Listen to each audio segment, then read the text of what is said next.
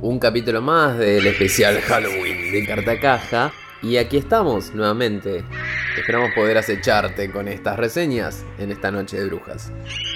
Mi siguiente película, ¿te parece? Obvio. Otra película, mi- mirá qué casualidad, ¿no? Otra película de Universal y que terminó no estrenándose en cines, sino en, nada, en plataformas. Es una película que, que viene con un muy, muy mínimo escándalo, que Bueno. nada, me enteré yo porque sigo Sitges en, la- en las redes, pero es una película que iba a estar en competencia en el Festival de, de- Cine Fantástico de Cataluña, de Sitges, que se está Sí. llevando a cabo ahora mismo, y fue descalificada porque tipo tres días antes de que arranque el festival la estrenaron en, en plataformas en España y en todo el mundo. Uh, la cagaron.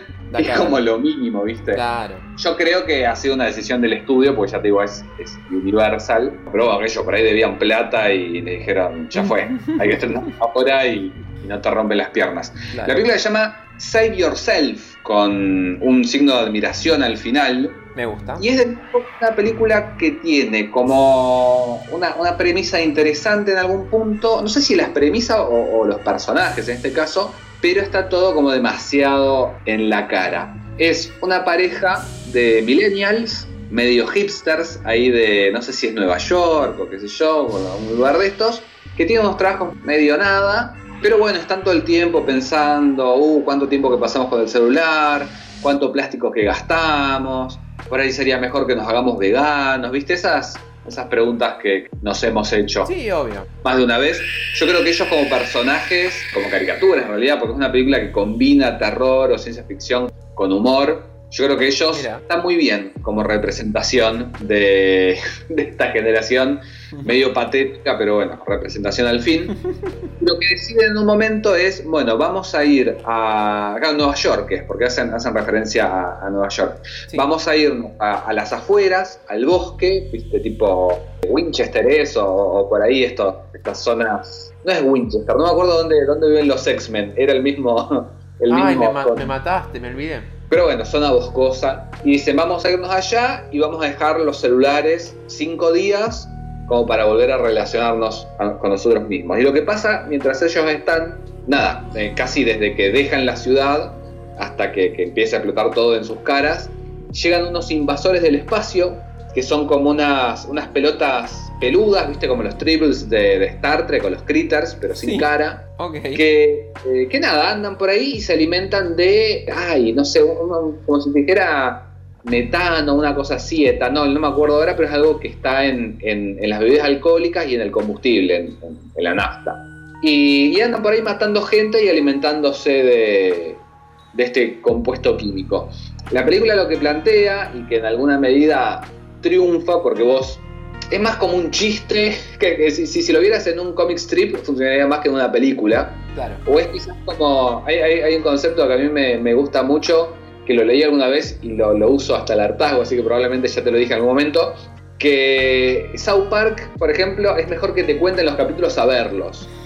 Tiene una buena idea, pero cuando la ves, ah, bueno, no, Claro. no estaba tan bueno. La premisa Eh, es mejor. Claro, y, y esta película pasa algo así porque es justamente millennials, medio hipsters y completamente citadinos, enfrentados a una situación del fin del mundo, ¿qué pasaría?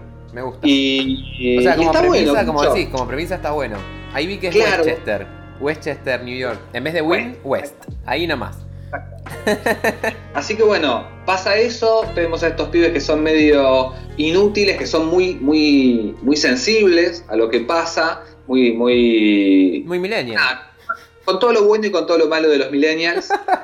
y de pronto se encuentran con que, bueno, no saben eh, prender un fuego, porque obviamente se tienen que ir de la cabaña donde están y se ven expuestos a la naturaleza. Pero llega un punto en que la película dice, bueno, no se está tratando de nada esto y ya casi llegamos a la hora y media, así que se termina. Y nada, se queda una promesa. Eh, así que en ese sentido decepcionante, la película le puse dos estrellas y media. Claro.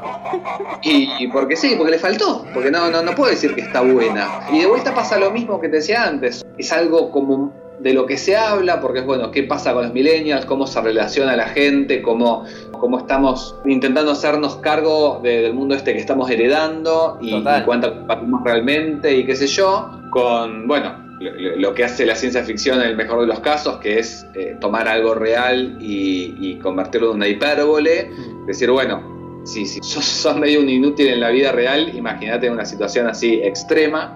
Pero nada, es simpática y nada más. Esta termina siendo fallida, pero fallida en el mal sentido, porque yo a mí me hay un montón de películas fallidas que me gustan, porque sí. yo, Billy Ted Bow Journey.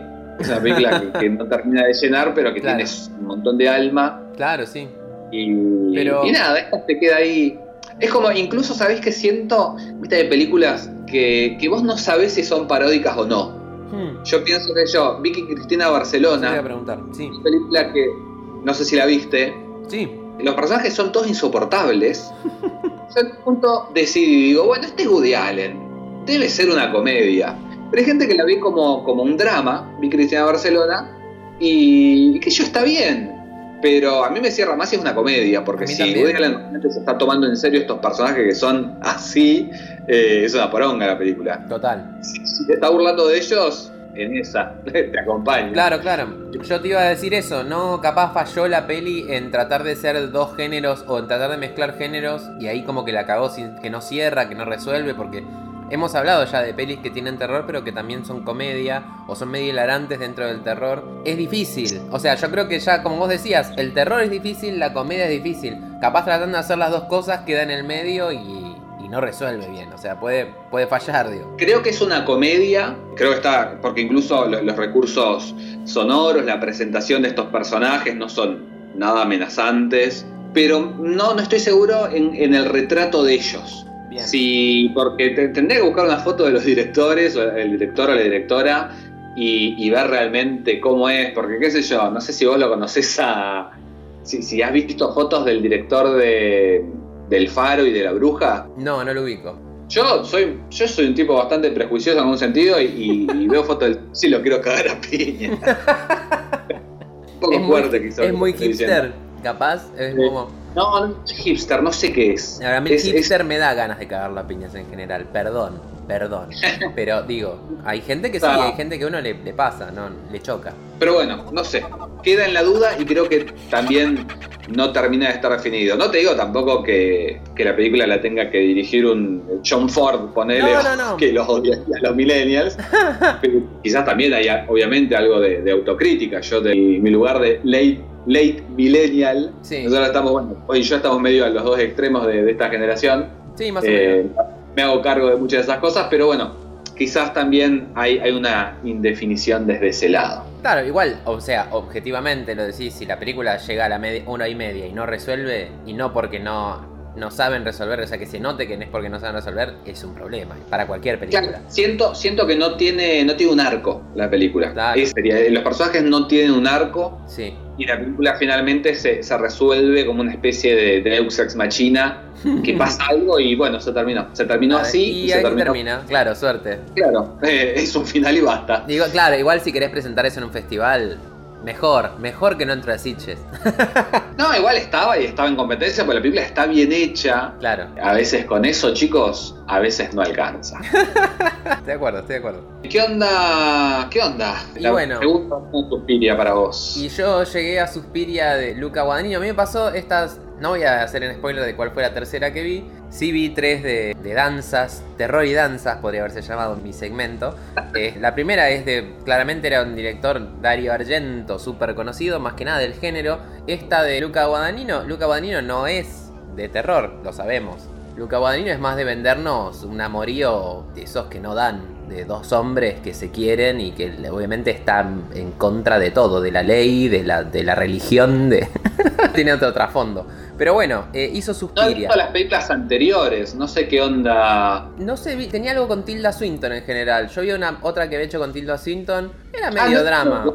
¿Orlando no era de él? Ahora no me acuerdo. A ver, voy a buscarlo. Como Sí, no, claro. Queda mal esto, ¿no? Pero. No, no, vos, vos dale, yo cuento mientras. Luca Guadagnino hace Suspiria, 2018, y es un chabón que se nota, por lo menos en esta peli, que tiene como mucho amor por el cine de los 70, por lo menos por este, por lo menos por Dari- Dario Argento. Es muy referencial, trata de hacer todo el tiempo guiños a prácticamente ni siquiera a Suspiria el original, sino a todas las películas de Argento. Hace guiños a la trilogía de, bueno, las tres madres, de las, de las tres madres del terror de, de Argento, que serían Suspiria, Inferno y bueno, las tres madres. Y trata de, de mostrar eh, eh, el elemento de las brujas desde otra forma. Esta peli parece más de los 70 que la de Argento, es muy loco. Ah, Por cómo Sí, está... es la, la estilización de los 70. Totalmente, la estética. Pero bueno, después pensaba, en Call Me By Your Name es medio así la onda. Es como una onda que capaz es del director.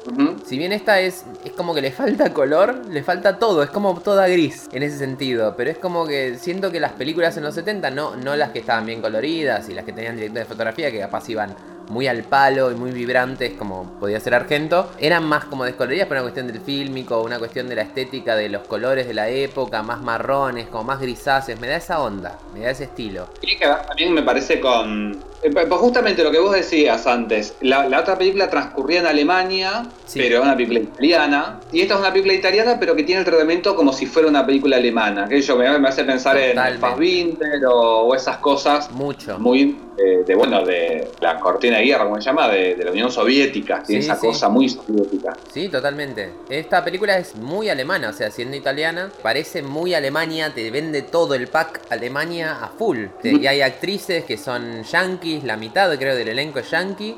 Y bueno, Tilda Swinton, que es, no sé, la hipérbole de la actriz porque es impresionante, que es inglesa, pero que igual todas te venden este pack de, estoy en Alemania y todo lo que sucede es en Alemania. Hasta la, la protagonista que es eh, Dakota Johnson se emociona en la- una de las primeras tomas, dice, ah, estoy en Berlín, como estoy acá, realmente lo logré, estoy acá en, Alemania, estoy triunfando, ¿entendés? Como para ella era un logro llegar a esa escuela de, de danza. Arranca muy distinto, hay roles intercambiados entre lo que era la Suspiria original, Pat, que era la compañera de Suspiria de Darío Argento, es ahora una que. O sea, invertiría el rol con lo que sería Sara. Sara era la que se iba del internado, ni bien arrancaba la película original de los 70. Sí. En esta del 2018 de Guadagnino, Sara es quien se hace amiga de la protagonista y se queda con ella y la acompaña durante todo su progreso y todo su conocimiento de, de la institución.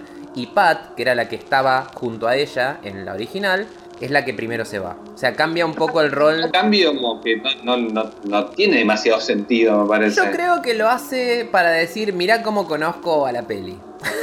y Conozco mirá, tanto que lo voy a hacer al revés. exacto, y mirá lo distinta que la voy a hacer. Lo que tiene interesante, bueno, creo que es lo que quiere mostrar toda la peli. Toda la peli quiere mostrar que hace algo distinto. Que está sí muy inspirado y lo pone, está inspirada en la original Suspiria de Argento. Pero, y en el guion de, ahora no me acuerdo el nombre de, la mujer que lo hacía, pero muy bueno. Y sin embargo quiere jugar con eso, juega mucho con lo que lo ama probablemente Argento y todo lo, todo lo que representa. Habla de las tres madres, como decía, de las brujas desde el principio. Está hablando de brujas enseguida. Ni bien arranca, está, está Chloe Moritz, no me acuerdo el segundo apellido. Que está esta Chloe actriz, esa. Y va el psicoanalista, personaje que no había en la otra peli, pero bueno, de alguna forma, eh, igual Pat sí tenía un amigo que era psicoanalista, era mucho más joven y que era un personaje absolu- absolutamente secundario en la de 77, ahora es muy protagónico. Este psicoanalista, este hombre grande, que tiene mucha información sobre la institución y sobre esta mujer que parece que está loca y se va, se pira y se deja la institución y desaparece además. Aparece Chloe 5 minutos de película, 10 como un montón y nunca más vuelve a aparecer ahí. Pero ya te plantea algo distinto. Ya en, en la cara te están diciendo explícitamente que hay brujas.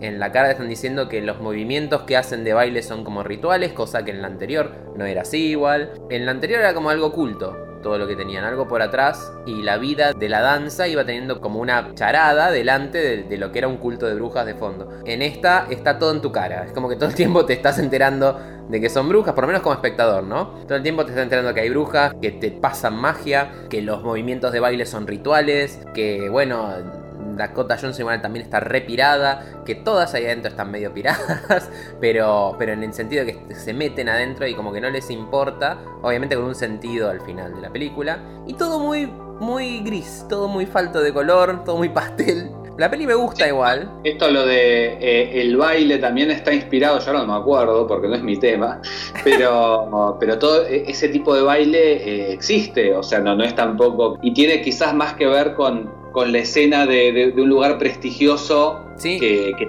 ballet que, que había elegido Argento, que nada, por ahí quizás más desde, nada, como yo. Total, Si yo no, no, no, no. un- En, en la del 77 el ballet es más, digamos, secundario y es algo tradicional. Ajá. Y en esta es súper experimental. Y es más, Por eso digo, tiene mucho más sentido con la época. Si estamos planteando que es 1977, había una revolución sexual, física, del género. Y tiene mucho más sentido que el ballet sea experimental, porque eran los movimientos, las formas, es como desarraigarse de, de todo, del hombre, la mujer suelta, liberada. Es como que tiene mucho más sentido que en los 70 se haga un ballet experimental. Pero es una visión, me parece, más actual, ¿no? Siento que eh, se nota que la peli es del 2018, digamos. Porque es una visión que tiene otro sentido. O sea, está buscando mucho que en el terror y en, las brujas, sin decírtelo en la cara, te está diciendo como, bueno, esto tiene relación con la sociedad, con la política, con, bueno, están en Alemania y hablan del Reich y, está como muy latente el, sentido de que, bueno, los nazis también buscaban a las brujas y buscaban poder de ahí, y eran aliados y la gente, bueno, se lo creía y se metían en este mundo. Es como que te lo dicen todo en muy explícito. Y a mí, para generarme suspenso, terror, si bien tiene cosas muy del, del gore más como del, del terror japonés, de, de, momentos como muy del hueso que hace ruido y movimientos extraños y crack, crack, crack. Claro, como golpes y escarmientos físicos bien de... Como en terror japonés. A mí eso no me... En, en cuanto a terror, si bien puede llamar la atención, no me no me genera suspenso. Y para mí, yo lo tengo demasiado asociado al suspenso, al terror. Es como que no me lo puedo sacar. Si no me genera más intriga, como te decía antes, no me llama tanto. Entonces me gustó, sí. digo, está buena, está interesante. Me encanta que haya dicho, bueno, yo hago una peli de dos horas y media, con, un, con seis actos, porque tiene seis actos y un epílogo. Y súper llena de data, de todo, y te la tiro en la cara la data, y te, te, digo todo lo que me gusta Argento, con todas las referencias de miércoles que te doy, de todas las películas de él, con planos, bueno, mucho en retrospectiva, mucho en planos del pasado de, de la protagonista que no estaba en la, en la película del 67, y que te, además agrega muchísimo, que no cambia muchísimo el final también, y cambia la forma en que se la ve también a la protagonista. ¿Qué sé yo? El psicoanalista, que es, es un papel muy interesante también, que también es Tilda Swinton entre todos los papeles que, que hace. Eh, ¿Cómo se llama? El profesor chiflado de, de ah, Eddie Murphy. De, de Eddie Murphy tal cual. Que me pareció no. Tal cual, sí, sí, sí, hace tres personajes. Es Madame Blanc, que era una de las, de las brujas mayores en, en la original. Hace de, de, Elena Marcos, que es la gran amenaza de, del, del aquelarre. Y también hace del psicoanalista, hace de hombre, que igual no tiene nada que ver con las brujas, pero bueno, también lo hace Tilda Swinton porque puede. ¿Sabes por qué? Porque puede. y creo que eso también lo quiso demostrar Guadagnino. Igual está interesante, o sea, igual está re bien la peli. Pero no, como película de terror no me surtió efecto. O sea, sentí que era muy buena peli, capaz, era re interesante. También la música, o sea, tenemos que volver a hablar de la música con la anterior porque está, toda la música está hecha por Tom York, que es un chabón re especial. Es el cantante, líder de Radiohead. Es súper particular lo que hace Tom York, pero no genera suspenso. O sea, lo que genera es también decir, estamos en los 70. La música que creó Tom York es como música de la época. Un rock también progresivo, pero más setentoso, más psicodélico. Y eso no, tampoco genera intriga, no genera suspenso. En una película de terror, digo. Yo para hablar también de meterlo en el género, ¿por qué no me da miedo? Pero bueno, pasan muchas cosas turbias todo el tiempo. Eso seguro. Pero pasan en mi cara. Y es como que me hubiese gustado más que interpelen como más de fondo, más algo secundario, más sentir que no me lo están mostrando, sino como que no sé bien qué ocurre. A mí me hubiese gustado que no saber en algunos momentos qué estaba ocurriendo. Y esto directamente te lo deja en tu cara. Y bueno, juega mucho más con eso, los rituales esotéricos, la religión, la política, la guerra. Hay un momento que hasta es tan referencial a, a, lo que le gusta a Argento que hay un momento que hay unos. te va mostrando que hay problemas y disturbios porque es muy de la Guerra Fría. Y aparecen actores de Suspiria del 77 original dibujados, o sea, no dibujados, pero aparecen las fotos como que están perseguidos. Aparece uh -huh. el psicoanalista de la peli original. Qué sé yo, es como muy referencial y muy en homenaje a la original, digamos. Pero. Es raro, porque es como que es un homenaje, pero hace todo distinto. Todo, sí. Es, es, muy raro. Yo, a mí, yo le puse tres estrellas. La vi una sola vez igual. Quizás en algún momento vuelva a mirarla.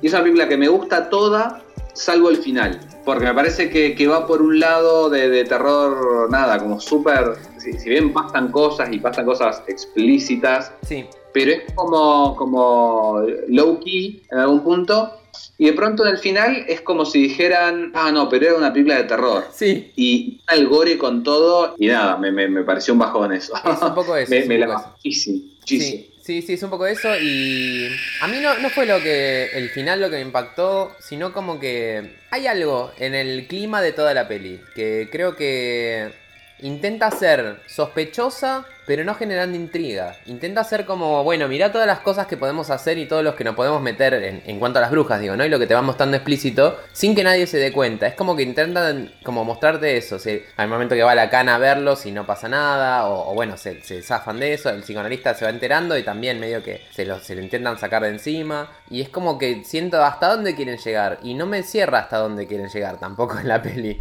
Eh, como, como digo, como parte de la historia y de la trama. Siento que al final lo que sucede tampoco tenía que ver con lo que estaba ocurriendo antes. y, y, además de eso, bueno, fue como que sí tuve un momento de fan que dije, ah, mirá, ahora sí. Cuando se está acercando Dakota Johnson hacia el final, se ve en el acto 6 ya de una película que claramente tiene 6 actos sin epílogo de 2 horas y media, se va acercando a un túnel que la, es guiada por una estela de colores. Yo dije, los colores, vamos, había colores. Dale, llegaron los colores. Llegaron los colores. Porque yo digo, ¿cómo que desde el 77 hasta hoy no existió más el color? Está bien, Darío Argento inventó el rojo en el 77 y después el color murió. Sentía que eso, que no tenía ni, ni, ni unos colores fuertes ni vibrantes, algo que me generara una tensión visual también. Y bueno, llega el momento de los colores y después llega un momento también que todo se tiñe de rojo. Tuvo, digo, como, como guiño por lo menos al original. Ese es el guiño cinematográfico que sentí. Más allá de que estuviera todo el tiempo latente el homenaje. Ese es el guiño que me faltaba a mí y que me hubiera gustado que hubiese estado más presente antes, porque ahí me generó un poco más de intriga. Ahí sí había como eso que hablábamos, te contaba del original, como